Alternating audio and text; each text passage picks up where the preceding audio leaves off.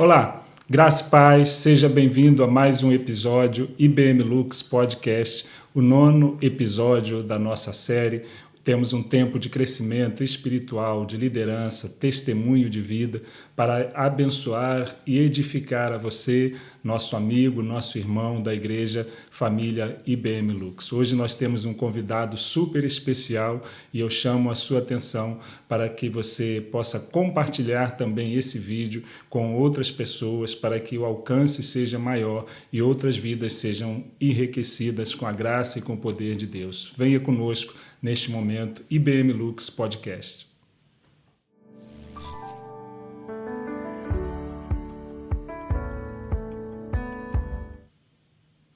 Nós temos tido aqui tempo de crescimento na direção desse programa, desse podcast pela vida da nossa irmã Marcela Xavier. E hoje estou aqui substituindo, não sei se substituirei a altura, mas espero que seja também um tempo de graça na sua vida. Nós temos aqui conosco hoje o pastor Marlon Brito, um homem de Deus, está aqui conosco nesta semana, conferência. Eh, para edificação da vida dos homens, da paternidade. O mundo precisa de um pai. Então quero apresentar pastor Marlon Brito. Olá, pastor Oséias, que prazer enorme poder te conhecer de perto nesses dias e, e gastar esse tempo aqui de investimento de qualidade com a igreja que o Senhor confiou em tuas mãos e eu saio daqui hoje impactado por aquilo que eu vi aqui nesses dias. Muito obrigado pela confiança, pelo carinho e com certeza eu vou levar vocês no meu coração para o Brasil. Amém. O pastor Marlon Brito, pastor, pai de família, psicólogo esportivo, um homem de Deus que tem desenvolvido uma obra para cuidar de homens, para cuidar de atletas. Essas são as pequenas considerações e apresentação que quero fazer nesse momento, mas não há nada melhor do que conhecer alguém através das suas próprias palavras. Então, por favor, pastor Marlon Brito, quem é o pastor Marlon, Marlon Brito? Pelo Marlon Brito. Olha, se tem uma palavra que eu poderia me definir, seria a palavra inspirador, né? Ou inspirado. Inclusive, essa é uma palavra que nós é, colocamos como é, o tema, né? A marca principal do nosso Ministério de Jovens em nossa igreja, as igrejas que eu passo. E as pessoas consideram-me uma pessoa inspiradora. Então, eu sou alguém que, além de ser é, inspirado por Deus, eu gosto de inspirar pessoas. E se você for lá em casa, se você for no meu escritório, você vai ver que essa é a minha definição de missão. Né? A minha missão é essa, é servir e inspirar pessoas ao redor do mundo. Eu é, tenho 45 anos, sou casado há 20 anos com a Yara. A Yara é uma mulher de Deus, uma companheira que me acompanha no ministério, uma levita do Senhor, toca teclado, canta. Yara gosta muito de cuidar de crianças, de hum. mulheres. E o Senhor, pela graça dele, nos deu a Camille, que tem 17 anos, falei um pouquinho sobre ela esse final de semana aqui. A Camille mora nos Estados Unidos, está encerrando lá o seu high school. Camille também é uma adoradora do Senhor, ela também dança, é, tem um ministério forte com coreografia, com balé. E o Senhor, além da Camille, nos deu, depois de 12 anos, o Felipe. Felipe é um guerreiro, é um príncipe dos cavaleiros. Felipe é uma bênção de Deus na nossa vida. Nasceu nos Estados Unidos, quando estávamos morando lá. E hoje ele tem cinco anos e serve ao Senhor conosco ali no Brasil. E o Felipe tem uma característica específica porque é, ele perdeu a audição, né? ele, é um, ele é um deficiente auditivo.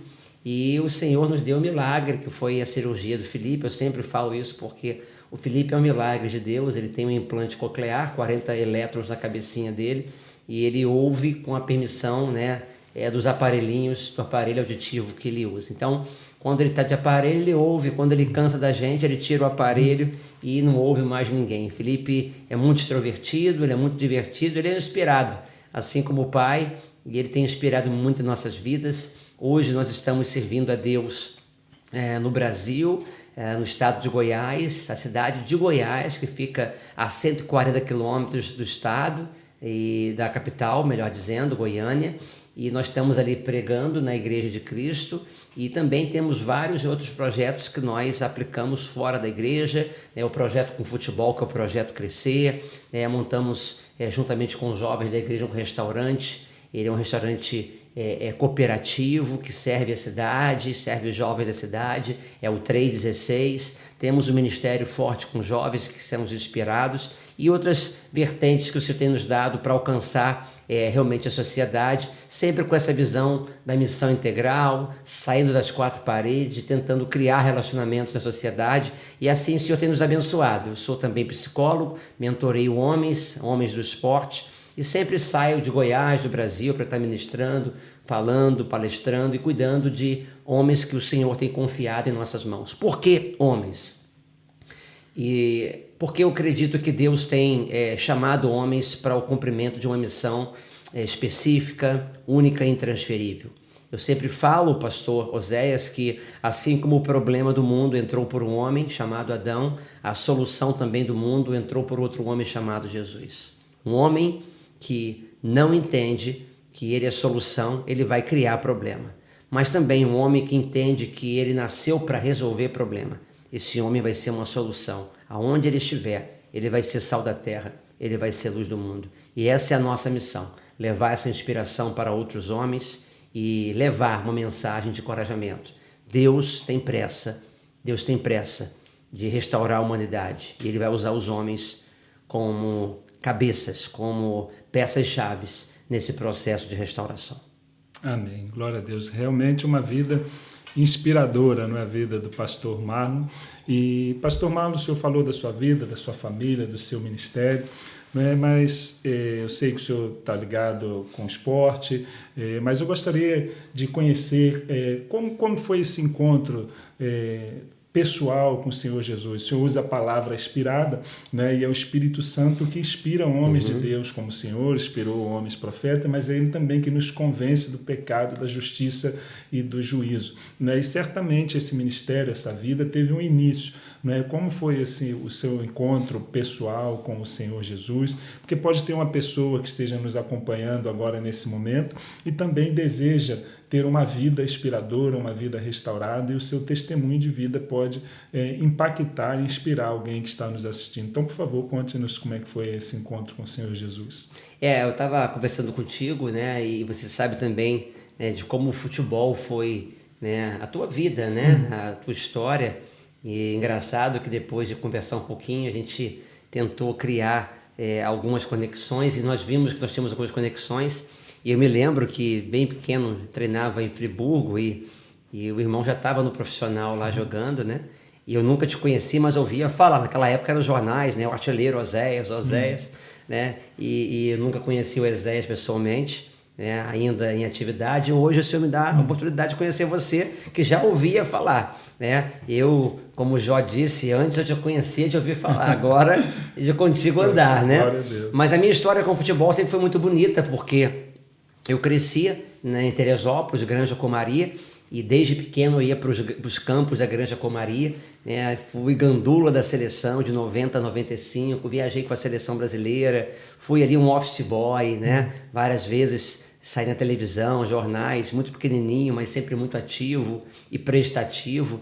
E conheci esses ídolos do futebol e isso despertou um interesse muito grande em mim. Primeiro, em ser um jogador de futebol, coisa que eu não consegui realizar pela minha talvez péssima, não tão alta qualidade no futebol, nunca tive assim uma, uma qualidade extrema, né?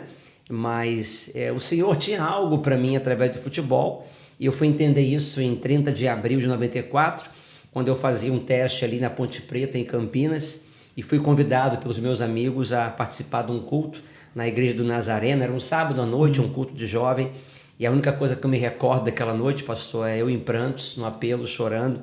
E eu passei uma noite praticamente toda chorando, me arrependendo e tendo um encontro com o Espírito Santo. Eu fui marcado pelo Espírito Santo, a minha vida foi transformada naquela noite. E a partir dali eu comecei a me dedicar a minha vida a Cristo, muitas vezes pela palavra, lendo a Bíblia, orando e logo depois retornei para Teresópolis e decidi então a trabalhar, a deixar esse sonho do futebol. Mas Deus foi tão bom comigo porque é, logo depois eu fui enviado para o seminário teológico. foi quando em Goiânia, né, a 1.200 quilômetros de Teresópolis, eu tive um sonho, um sonho natural, mas que ao mesmo tempo foi profético, porque nesse sonho eu pedi a Deus um ministério específico e o Senhor naquele sonho me levava a uma comunidade carente do Brasil e eu estava jogando bola com crianças e é, numa mão eu estava carregando uma bola de futebol e na outra mão eu carregava uma Bíblia e apareceu um nome naquele sonho é, Projeto Crescer. Uhum. E quando eu acordei, aquilo foi muito real. Eu corri para um amigo e comecei a compartilhar aquele sonho. Ele era a única pessoa ali na região com, com um computador na época. E ele conseguiu, depois de quatro horas, desenhar, né, é, materializar aquele sonho meu. Foi quando, então, em 98, em Goiânia, nós começamos o projeto Crescer, bola no pé, Cristo no coração. E começamos a ensinar futebol para as crianças da comunidade e convidar aquelas crianças para a igreja foi quando, então, para minha surpresa, seis meses depois desse projeto, começamos a batizar crianças e familiares na igreja. O projeto Crescer já tem já é, indo para agora é, 25 anos né, de existência, vários núcleos no Brasil, temos mais de 600 garotos hoje, temos projetos criados no Paraguai, Honduras, hoje temos um projeto de apoio no Haiti, sempre com a visão de evangelizar através do futebol. Essa é a minha história, a minha história com Jesus e a ponte que foi o futebol. Por isso eu amo a Cristo acima de todas as coisas e eu creio que o Senhor me colocou no meio do futebol hoje, né? não como jogador, mas como mentor, como um psicólogo, como uma pessoa que, que consegue agregar os valores da fé, da vida cristã e usando o futebol como uma ponte de salvação para aquelas pessoas que não conhecem a Cristo Jesus. Então, algumas pessoas falam que eu sou pastor do futebol e é mais ou menos assim. Eu amo a Cristo, amo o pastoreio, mas da bola eu também não largo. Glória a Deus. É realmente um testemunho de vida impactante, inspirador, não é? E então você que também está nos acompanhando, é? Você não precisa abrir mão dos seus sonhos, dos seus projetos, é? do desejo do seu coração. O pastor Marlon ele foi impactado pelo Evangelho, conheceu a Cristo em busca do seu sonho. Então você é, pode entregar a sua vida ao Senhor Jesus e continuar servindo a Ele sendo referência também na sua área profissional. Pastor Marlon, então, é, o pastor, logo no seu encontro com Jesus, o senhor recebe então o chamado de Deus para a vida ministerial, não é muito jovem pelo, pelo seu testemunho. Nós aqui na nossa igreja temos muitos jovens também. Eu também recebi o chamado ministerial desde de, de criança, de, de jovem, adolescente, resisti durante muito tempo ao pastorado mas sempre pastoreei fiz a obra de Deus. Né? O senhor tem algum conselho para aquele que se sente chamado, inspirado, jovens, ou mesmo alguém de mais idade, é, para exercer a obra de Deus é, e fazer influência, trazer influência através da sua vida profissional? O senhor poderia compartilhar algo conosco nesse sentido? Eu creio que a grande chave para uma virada de vida e para o alcance da realização dos seus sonhos é nós vivermos a verdade aconteceu algo muito interessante comigo, porque nessa busca pelos sonhos do futebol, me falaram que se eu falsificasse a minha identidade, a minha idade, eu teria mais chance de me tornar um jogador. E eu, muito pequeno na época, meio que raquítico realmente, eu tinha. É, eu era goleiro, meu sonho era ser goleiro, e aos 15 anos eu tinha 1,50m. Impossível! Impossível! Foi quando eu comecei. Falaram, acupuntura? Faz, fiz. Natação? Faz se pendura e alonga. Eu colocava uma barra de ferro na porta do meu quarto e ficava ali horas pendurado para crescer. E pasmem, eu cresci. Em um ano eu cresci 15 centímetros. E cresci bastante. Mas havia algo na minha vida que me atrapalhava no meu relacionamento com Deus. Eu havia falsificado a minha certidão de nascimento a minha identidade, chamado gato no uhum. futebol, e eu era dois anos mais novo do que a minha idade. Então eu era um jovem de 16, mas com um documento de 14. Então eu me destacava então ali entre alguns garotos, e isso é muito comum acontecer hoje, nem tanto hoje, mas no passado, você lembra muito bem disso, como uhum. que era. Eu me lembro que eu estava então em Campinas, é, treinando com uma idade de 16, mas no meio de garoto de 14. Tem que ser, é, com certeza, muito ruim para não se destacar nessa idade. E eu me destaquei com alguma certa condição, mas é, a grande questão foi o ponto da minha conversão. Foi a luz da verdade, a verdade entrando em mim, me libertando. A Bíblia fala em João capítulo 8, versículo 32: E conhecereis a verdade, e a verdade vos libertará. A verdade entrou na minha vida. E não tinha como mais, a partir do dia 30 de abril de 1994, permanecer na mentira. E eu me recordo que no dia seguinte, após a minha conversão, eles é, recebi aqueles folhetos dos atletas de Cristo, né? Alex G. Ribeiro, Baltazar, João Leite, e eles me deram um jornalzinho para que eu pudesse ler, me alimentar, tudo da minha fé, da minha esperança. E pasme, pastor, ali o editorial daquela, daquela, aquele jornalzinho, né, o, Alex Dias vinha falando sempre sobre um tema. E o tema daquela aquela revista, aquele jornal, era o tema sobre verdade. E ele falava especificamente sobre o gato, sobre a falsificação né, de identidade e idade que muitos fazem, mas que Deus desaprova. Eu não tinha dúvida de que Deus estava falando comigo. Eu não tinha dúvida de que eu precisava abandonar a mentira e viver a verdade. E eu não tive dúvida de que eu tinha que realmente recuar, retornar e viver a minha verdadeira identidade. Foi quando então eu decidi a voltar a ter a idade normal, decidi abrir mão do futebol, porque eu sabia que eu não teria condições se fosse pelos aqueles trâmites normais, e eu tomei uma decisão de servir a Cristo de todo o meu coração, resistir, né, como, como o senhor falou aí, um pouco ao chamado pastoral. Todo mundo, eu com hum. seis meses convertido, já pastor, já estava pregando, com seis meses, estava liderando os jovens da minha igreja. Todo mundo falava, você vai ser um pastor, você vai ser um pastor. Mas eu tinha muita resistência ainda, até mesmo porque a minha família, muito católica, tradicional, ela era muito aversa a essa conversão minha. Eu sou o primeiro convertido da minha família. Então eu recuei, resisti, mas quando o Senhor realmente tem planos na vida de um homem, é, o seu propósito prevalece. Foi quando, com os 20 anos de idade, eu deixo a minha família em Teresópolis, Rio de Janeiro, e com a mochilinha nas costas, pego um ônibus e vou para o seminário em Goiânia e nunca mais retornei para o Rio de Janeiro. Fiquei ali por quatro anos estudando, logo depois comecei a pastorear a igreja que eu estava como seminarista. Conheci a minha esposa casei e ali fiquei por seis anos e logo depois começamos a plantar outras igrejas. Estamos no estado de Goiás até hoje, até quando o Senhor quiser.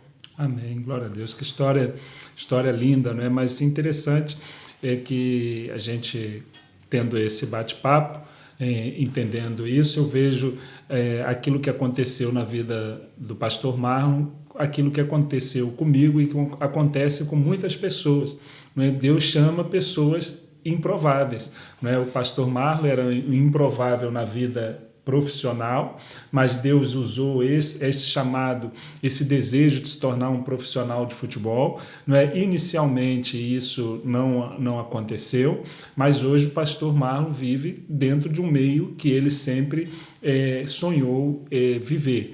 Então, você também ah, pode se achar um improvável, você também pode se achar uma pessoa incapaz, mas Deus pode transformar a sua vida e usar você em um chamado que não significa ser que você será um grande líder, mas você pode ser um grande homem de Deus, uma grande mulher de Deus e fazer diferença na vida de muitas pessoas. E pastor Marlon, e pastor falou do casamento, é como se deu esse relacionamento. O senhor hoje tem é uma família linda, já contou, pode é, nos abençoar mais, mais uma vez com a história é da sua filha, do seu filho. A experiência de vida familiar é algo que o senhor traz muito forte, o amor pela família, pela hombridade, pelo cuidado paternal, não é? O que que o pastor pode trazer para nós como, como um, uma ajuda nesse momento? Alguém que está pensando pensando em formar uma família, como é que foi seu início, se foi fácil, relacionamento. Compartilhe algo conosco para edificar-nos nesse momento. Eu nunca fui assim um jovem de namorar muito, né? É, e sempre tive muito cuidado em saber escolher a pessoa certa, porque eu sempre falo que a única coisa que um homem não pode errar na vida é sobre a escolha de quem ele vai casar. É muito importante é ter cuidado, zelo, muita oração e saber escolher a pessoa certa. Porque é para a eternidade, é para a vida. Ninguém pode como um homem de Deus, casar e pensar em separar. Isso é inevitável, isso é, é, é, é verdade, inadmissível, melhor dizendo, e a gente não pode permitir isso. Então, eu orava muito a Deus para me dar uma pessoa de Deus, tive alguns relacionamentos que não deram certo, mas eu me lembro que em 2000, 2001 eu estava pregando num congresso de jovens no interior de Goiás e eu vi uma jovem tocando teclado no altar e aquela moça me apaixonou. É, na verdade, me apaixonei por aquela moça. Aquela moça me encantou e uma morena bonita, do jeito que eu tinha pedido a Deus, é, sorridente, carismática. E logo depois daquele dia eu comecei a buscar informações sobre ela, sobre a banda também. Convidei aquela banda para ir na minha igreja e começamos a nos aproximar. Só que a Yara namorava já um rapaz e eu me frustrei com aquilo. Mas os planos de Deus, eles prevalecem. Logo depois eu fui convidado para pregar na sua igreja, comecei então a visitar a igreja que hoje eu sou pastor, né? Interessante. Comecei a pregar naquela igreja na cidade de Goiás e me encantei pela igreja, pelo povo, pelo pastor da igreja que hoje é meu sogro. E aí então logo depois de alguns meses, é, a Yara, eu fico sabendo, um amigo meu, é, me fala que ela tinha terminado o namoro. Eu falei, é de hum. Deus. é agora. Eu me lembro que no dia seguinte eu peguei meu carro e fui lá para a cidade, me aproximar, né? E, e aí logo depois é, Deus nos concedeu a graça de orarmos um pelos outros, pelo outro, né? E oramos por um tempo, eu e Yara. E logo depois de um ano e meio, dois anos, casamos, em final de 2002. Uma semana depois já assumimos a direção da igreja é, na qual eu era seminarista, grandes responsabilidades, mudanças na nossa vida. E nós somos felizes muito, muito. E como eu falei ontem, a Yara não é a mulher mais, a mais feliz do mundo, mas ela é muito feliz ao meu lado. Eu sou muito feliz ao lado dela. E o Senhor nos deu uma família linda, a Camille, com 17 anos, o Felipe com 5. E é uma coisa que, que eu coloquei como prioridade na minha vida. É, de ser um pai presente, um marido que zela, que protege, é, eu, eu tive um pai muito bom e sou muito grato a Deus pelo pai que eu tive. Mas em algumas oportunidades da minha vida, eu esperei o meu pai aparecer. Ele não apareceu porque estava trabalhando, muito ocupado, né, sempre né, é, muito, muito é, é, trabalhador. Mas aquilo mexeu comigo de tal modo que é, eu sei a importância de um pai né, nos eventos né, de transição, nos eventos mais importantes da vida de uma criança. E eu então fui marcado é, pela mensagem da paternidade e desde então tenho me dedicado muito a esse assunto porque eu sei que o grande problema do mundo não é a doença, não é a fome, embora sejam problemas né, peculiares a toda a sociedade, mas em toda sociedade existe um problema do lar disfuncional que se encontra na ausência do pai. Esse sim é um problema que gera consequências para a vida. Então, o mundo precisa de um pai. E eu entendi isso desde cedo. E tenho tentado ser um pai presente, um pai amoroso, cuidador, um pai que realmente constrói segurança emocional é, para a nossa família.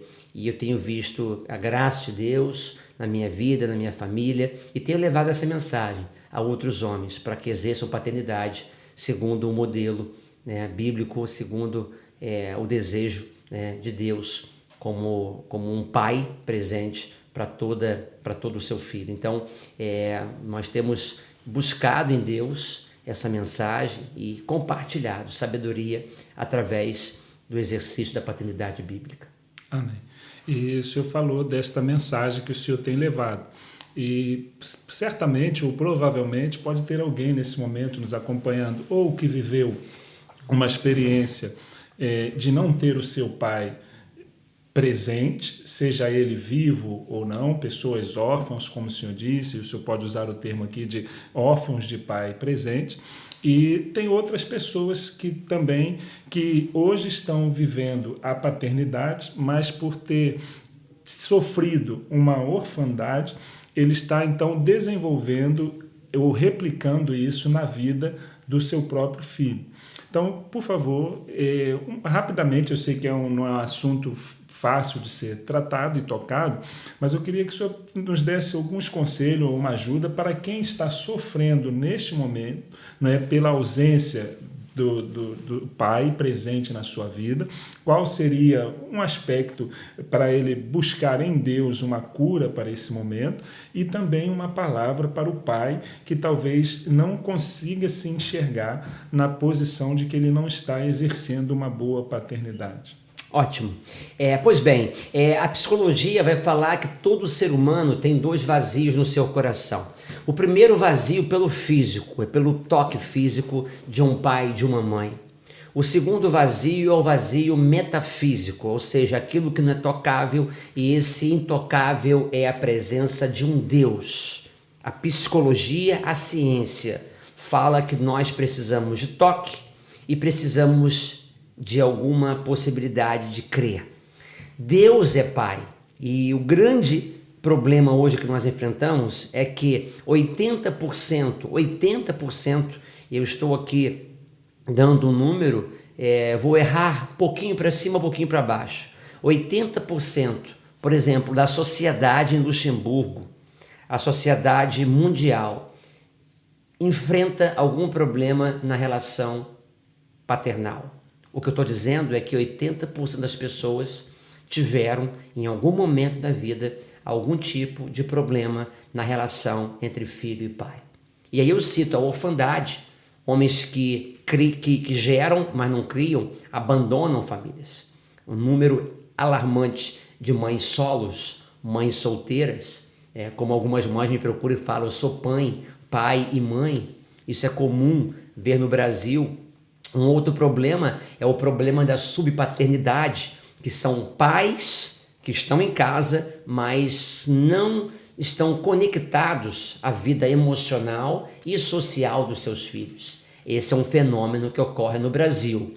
Eu não sei qual é a realidade de Luxemburgo, não tive tempo de estudar e nem procurar informações sobre isso, mas com certeza a sociedade de Luxemburgo enfrenta um problema na relação entre filho e pai. Qual que é o grande desafio sobre isso, pastor? É porque estudos indicam que, por exemplo, o número de suicídio, o número de é, é, desvio de orientação sexual, é, é problemas de comportamento, problemas de ordem de homicídio, já falei sobre o suicídio, assaltos, ira, raiva deslocada, pedofilia. Os estudos científicos e estatísticas indicam que a maioria das pessoas que se relacionam com problemas tais como esse vem de lares com é, essa disfunção social. E muito se dá na ausência paterna. Ou seja, a ausência paterna cria muitos traumas, feridas na vida de uma família e na vida dos filhos. E trazendo isso para o campo da espiritualidade, nós também teremos problemas, porque nós vemos na história bíblica que Deus se constrói em relação ao homem como um Deus Pai. A construção de Deus é nessa substituição, nessa compensação da ausência do Pai terreno para um Pai celestial. Ou seja, Deus, o propósito dele para a humanidade é se apresentar não como um Deus castigador, um Deus senhor sobre todas as coisas. Não é somente isso. Deus não é castigador e não é apenas Senhor. Deus é Senhor, sim, é Salvador, sim, mas, sobretudo, Deus é amor. E o amor de Deus se revela no senhorio, mas também na salvação. E Deus escolheu habitar entre nós. Deus escolheu se relacionar com o homem. Jesus, ele é o redentor, Jesus é aquele que vem para nos salvar e para revelar e manifestar em vida o amor de um Deus Pai. Porque Deus amou o mundo de tal maneira que deu o seu único filho, para que todo aquele que nele crê não pereça, mas tenha vida eterna. O Deus Pai entrega o seu filho para alcançar os seus outros filhos, para que esses outros filhos percebam que, mesmo que o seu pai terreno o abandonou, o feriu, o maltratou, existe um Deus perfeito, um Deus celestial. É o Deus de longe e é o Deus de perto. É o Deus dos céus e o Deus da terra, que quer habitar em nós. E ele então se chama Deus Emanuel, aquele que não está fora, aquele que não está ao redor. Nós temos agora a presença do Pai em nós pela convicção e presença do Espírito Santo. Ora, o que nós precisamos é entender que nós não vamos ter uma vida abundante, uma vida plena, sem a paternidade de Deus em nossa vida. Se nós tivemos problemas com os nossos pais, se nós tivemos um pai ausente, um pai abusador, precisamos entender que existe cura, existe graça, existe esperança em Cristo Jesus, pelo poder do Espírito Santo, em restaurar em nós a nossa filiação entre nós, filhos, e um Deus Pai. É essa a reconstrução, é essa a ressignificação que todo ser humano normal, natural, passa ao encontrar com o Filho, ao encontrar com Deus Pai, ao encontrar-se com o Espírito Santo. E essa é a proposta do Evangelho: é de nos reconciliar com o Pai, de modo que já não somos mais chamados de órfãos, mas somos chamados filhos amados de Deus. E quando um ser humano, pastor, ele encontra a sua verdadeira identidade, agora o mundo se abre, porque com a identidade bem definida e bem cristalizada, ele tem uma missão e ele encontra a sua missão. Logo, quando eu sei quem eu sou, eu sei para onde eu vou. E tudo agora se abre porque aquele que prometeu estar comigo todos os dias, de fato, habita em mim e agora esse mundo é apenas uma consequência, é apenas um lugar aberto que eu sei onde eu quero chegar.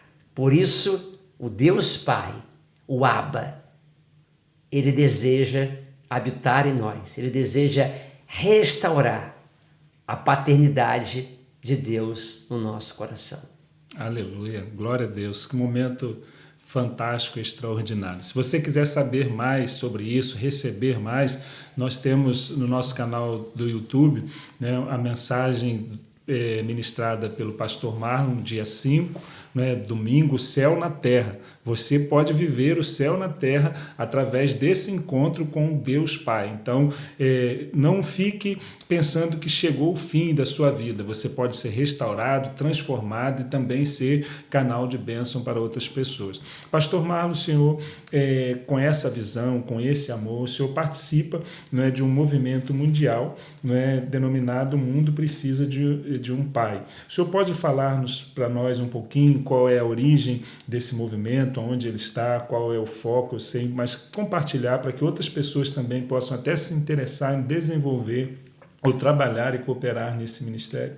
2010, África do Sul, Copa do Mundo de futebol, vários pastores se reúnem para evangelizar o mundo na África. Termina-se a Copa, foram discutir então qual é o grande problema da humanidade, da sociedade global. Vários pastores discutem problemas de ordem econômica, social e espiritual, mas, sobretudo, percebem que um problema se iguala entre as nações. O lar disfuncional, a família disfuncional, e essa família disfuncional se equivale, sobretudo, à ausência de um pai. Logo, vários continentes foram questionados, abordados, foram de alguma maneira é, requisitados para compartilhar a relação entre o pai e a família. E todos então chegam à conclusão de que o grande problema, o grande enfrentamento do mundo é a ausência de um pai. Esses pastores se reúnem, começam então a buscar em Deus uma direção. Pastor Cassie Castens o grande líder desse movimento, ele começa a estudar, começa a escrever, e aí então, pouco tempo depois, o manual de treinador O Mundo Precisa de um Pai é composto, e ele começa a viajar o mundo, despertando homens para esse movimento. Em 2013, pastor Cássio está em Goiânia e ele chega até mim, apresenta a proposta de nos treinar para sermos um dos facilitadores do movimento no Brasil. Eu e minha esposa viajamos para o Caribe com ele, Granada, ficamos ali uma semana aprendendo, mergulhando na visão, estudando sobre estatística, bibliologia, psicologia, sociologia e nós fomos encantados e impactados por esse ministério.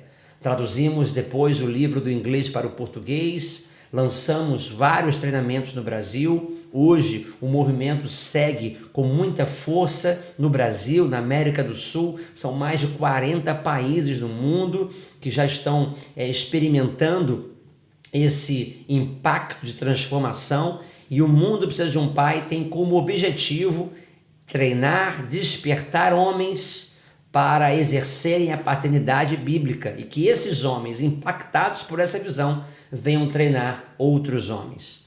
Você pode buscar no meu canal informações, o Mundo Precisa de um Pai também está no Instagram, temos o site, temos várias, vários canais que você pode é, buscar informações e se envolver, se comprometer com esse movimento que tem alcançado o mundo. E com certeza nós vamos alcançar muitas gerações treinando jovens e homens já adultos para a paternidade bíblica e para o retorno de Jesus, que vem preparar uma igreja sarada, uma igreja preparada, uma igreja madura, uma igreja adulta para encontrar-se com o noivo. O mundo precisa de um pai. Esse é o movimento que tem despertado, inspirado meu coração para despertar outros homens a fazer o mesmo. Curar, pregar, amar, mas, sobretudo, entender que Deus nos chamou para sermos homens assertivos, funcionais, mas que a maior missão de um homem, pastor, depois de gerar filhos, é ser pai. Não tem outra missão maior na vida. Não é ganhar dinheiro, não é pregar o evangelho, não é sobretudo, fazer sucesso nos púlpitos. Não. Nossa primeira missão como pai é ser um pai presente, porque um pai presente é um Deus de carne e osso para todo filho que ele gerou na terra. Aleluia. Glória a Deus. Pastor, agora nós vamos deixar aqui um pouquinho esse, esse lado, depois vamos voltar. Mas o pastor é psicólogo e é psicólogo esportivo.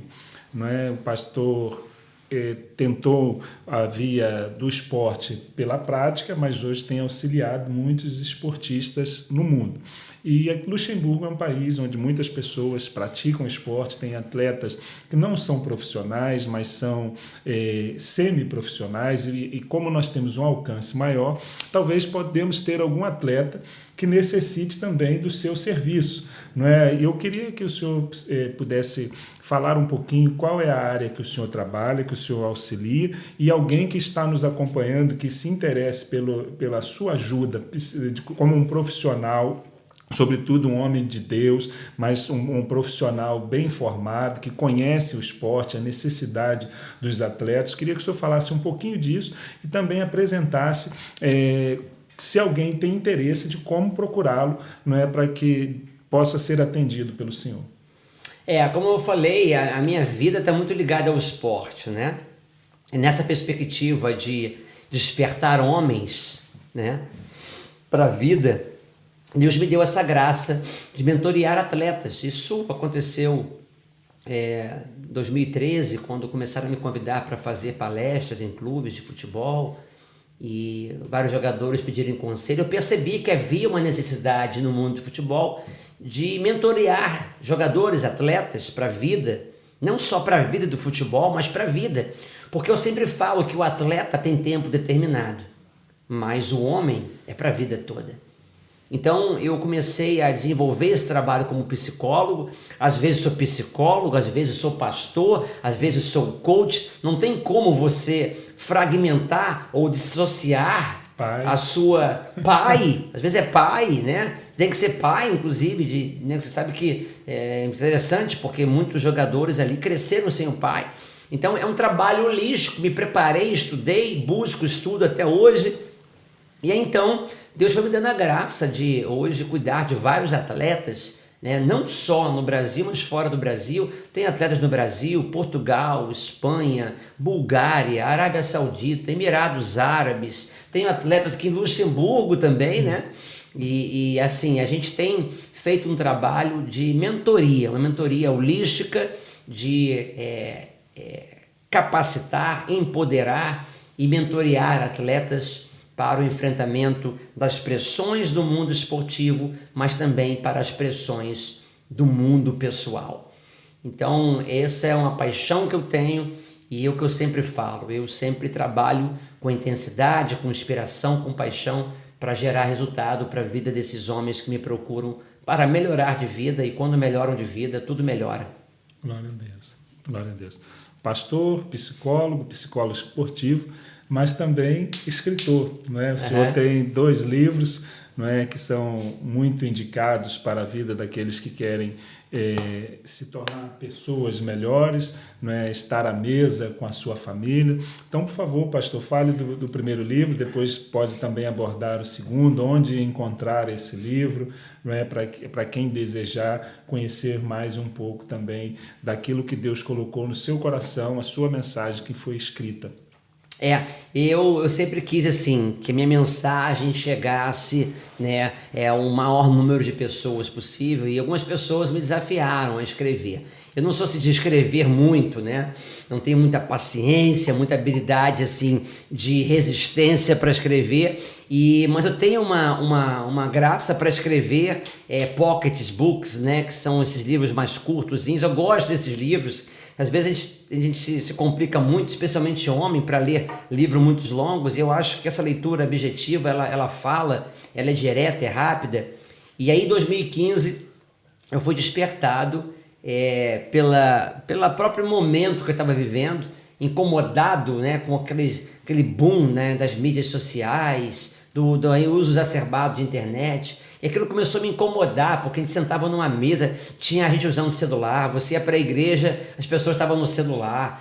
E assim, aquilo me incomodava, porque às vezes a gente quer atenção, a gente quer o olhar, não é só escuta, né? E aí então veio a mensagem do Cadê Meu Celular, onde eu falo sobre o problema da nomofobia, que não tem nada a ver com homofobia. Nomofobia vem de nomobiofobia, que é a fobia de não ter o celular na mão. Então hoje existe pessoas que vivem essa fobia, são pessoas doentes emocionalmente, isso é 90% da sociedade. Eu, inclusive, sou um nomofóbico, porque a todo momento eu preciso do telefone para me comunicar. E sem esse aparelhinho a gente não vive mais. Mas tem que ter controle, tem que ter controle, tem que, ter, tem que dizer não. Então, no Cadê Meu Celular eu falo sobre isso, falo sobre a mesa. Você não pode ir para a mesa com a sua família, com seus amigos e levar celular. Não pode. É pecado. Você acaba nessa mesa perdendo o tempo de qualidade, o tempo de proximidade, intimidade com quem está do seu lado. A mesa é uma benção. Eu amo a mesa e eu sempre é, é, valorizei investir em mesas na minha casa, porque mesa é lugar de construção. Então eu não levo lá em casa celular para mesa. Né? A não ser que a gente esteja comendo, ou estou muito, muito ocupado, mas a gente vai para a mesa para comer, para conversar sem celular. Eu falo sobre isso. Falo sobre as rodas de conversa, as rodas da igreja. Às vezes está conversando com a pessoa, é extremamente deselegante. Você conversa com a pessoa e a pessoa, aham, uh -huh, sim, aham. Uh -huh. Quer dizer, você que está perto se torna longe e aquele que está longe se torna perto. Inversão de valores.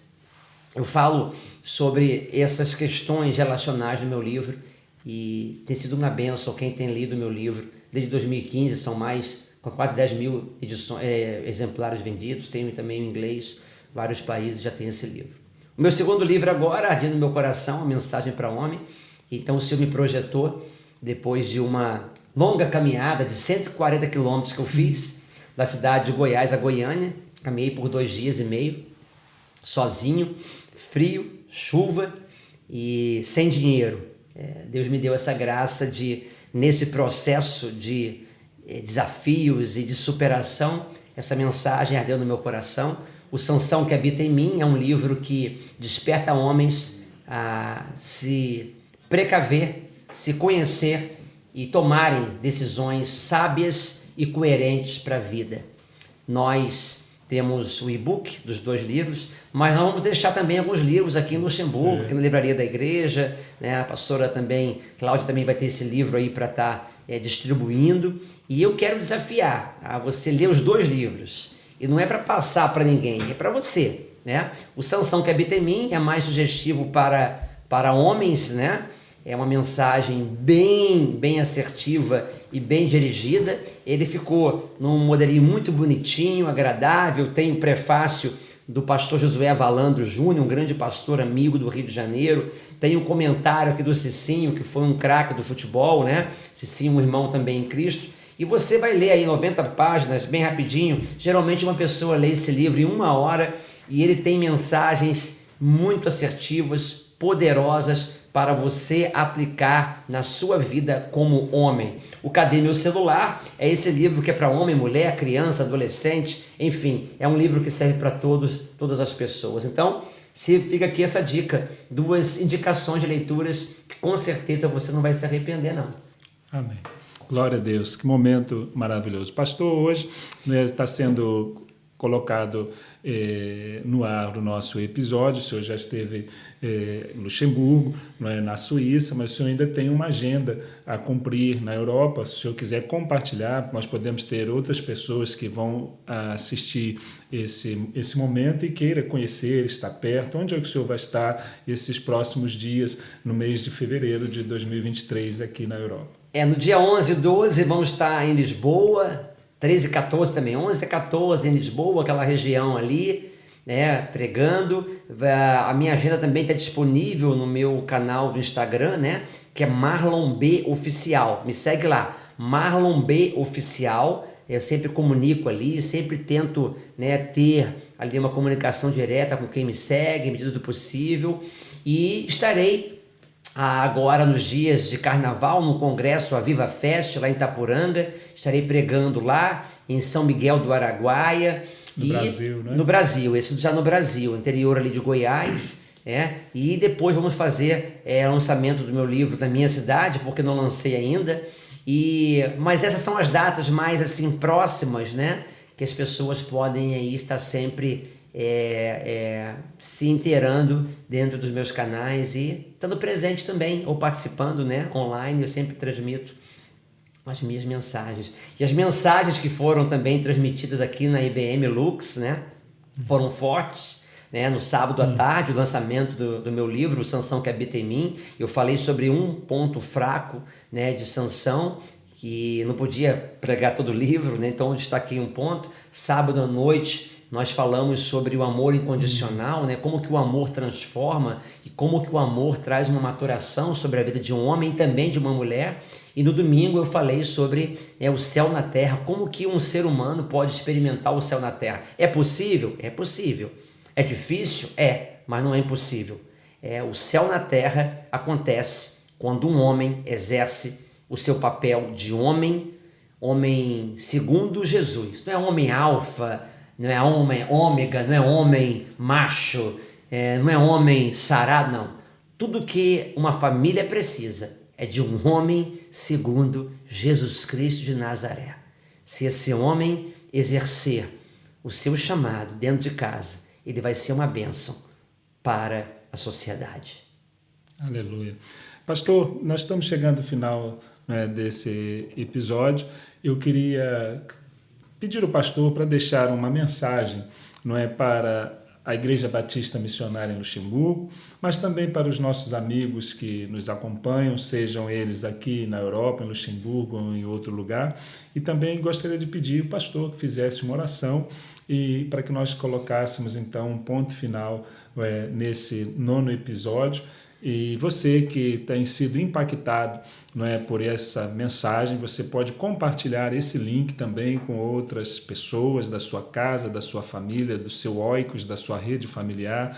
Todos os outros episódios também da, do podcast IBM Lux está gravado na, nas nossas plataformas de redes sociais. Nos acompanha, nos siga. Né? Nós temos desenvolvido uma mensagem do Evangelho através da mídia e que você se sinta é, ricamente abençoado. No próximo mês, pensamos que a nossa irmã Marcela já estará à frente novamente do podcast IBM Lux. Que Deus abençoe a sua vida, que Deus abençoe a sua casa, que Deus abençoe a sua família. Nós então ficamos agora com a mensagem do pastor Marlon Brito e se ele desejar uma oração final. Claro. Primeiramente, pastor, gratidão, muita gratidão. É, fui muito abençoado pela sua vida, pela nossa amizade e pela oportunidade. É, eu desde pequeno tive uma palavra sobre a minha vida de que eu iria alcançar nações e o Senhor tem me dado a confirmação disso, me trazendo a Luxemburgo.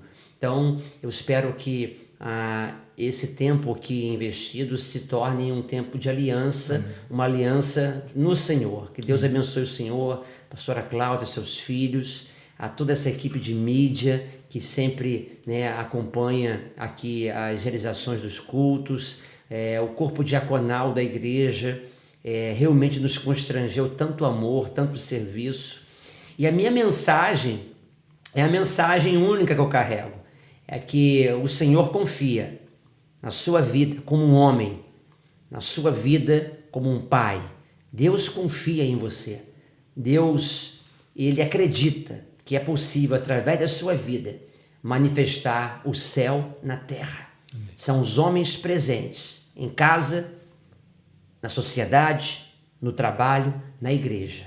É dessa maneira que nós vamos preparar o caminho do Senhor, trazendo de volta os pais aos filhos e o coração dos filhos aos pais. Que Deus abençoe Luxemburgo e eu tenho certeza de que a partir desse final de semana muita coisa boa vai acontecer nessa igreja, Amém. na sua vida e na comunidade luxemburguesa. Eu oro nesse momento por todos nós. Senhor, muito obrigado pelo teu cuidado, carinho e pelo teu chamado em nossas vidas. Obrigado pelo privilégio de sermos chamados filhos amados de Deus. Obrigado. Pedimos a tua misericórdia sobre nós e te pedimos, Senhor, nos use para o louvor da tua glória. Aonde o Senhor nos levar, que o Senhor nos poupe de cairmos em tentação Amém. e que o Senhor nos use para trazermos luz e glória a essa terra. Oramos assim e declaramos: Maranata Ora vem, Senhor Jesus. Nós adoramos o teu nome e te agradecemos no nome poderoso de Jesus Cristo. Amém. Amém. Amém. Até breve. Deus te abençoe.